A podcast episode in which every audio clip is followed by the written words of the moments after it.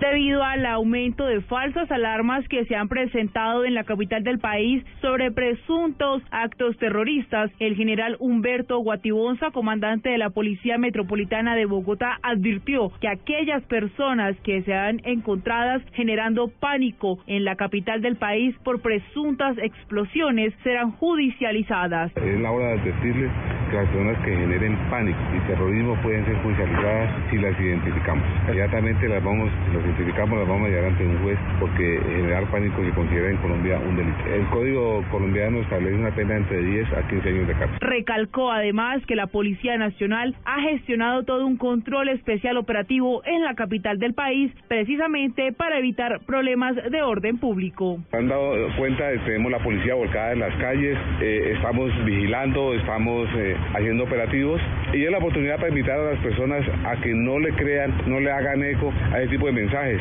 que al final lo que buscan es desestabilizar, generar temores, generar pánico y, realmente nos tiene preocupado esa situación. Cabe señalar que la capital del país se ha incrementado la seguridad debido a los atentados perpetrados el pasado jueves. Paola Santofimio, Blue Radio.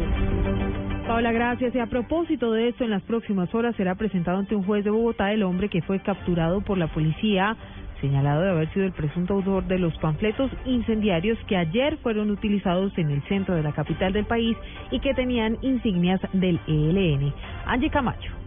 Se espera que en los próximos minutos se dé inicio a la audiencia de legalización de captura, imputación de cargos y solicitud de medida de aseguramiento contra un hombre que fue capturado la noche de ayer aproximadamente hacia las 7 y 30, luego de que instalara y se detonaran dos bombas panfletarias que contenían pólvora negra en la calle séptima con carrera 21, específicamente en el Parque de las Nieves, dos de ellas con propaganda alusiva a la guerrilla del ELN. Esto, recordemos luego que el pasado jueves dos artefactos explosivos detonaran, uno en el sector financiero y en Chapinero y la segunda en Puente Aranda que minutos después, según el presidente Santos, habría sido atribuido a la guerrilla del ELN.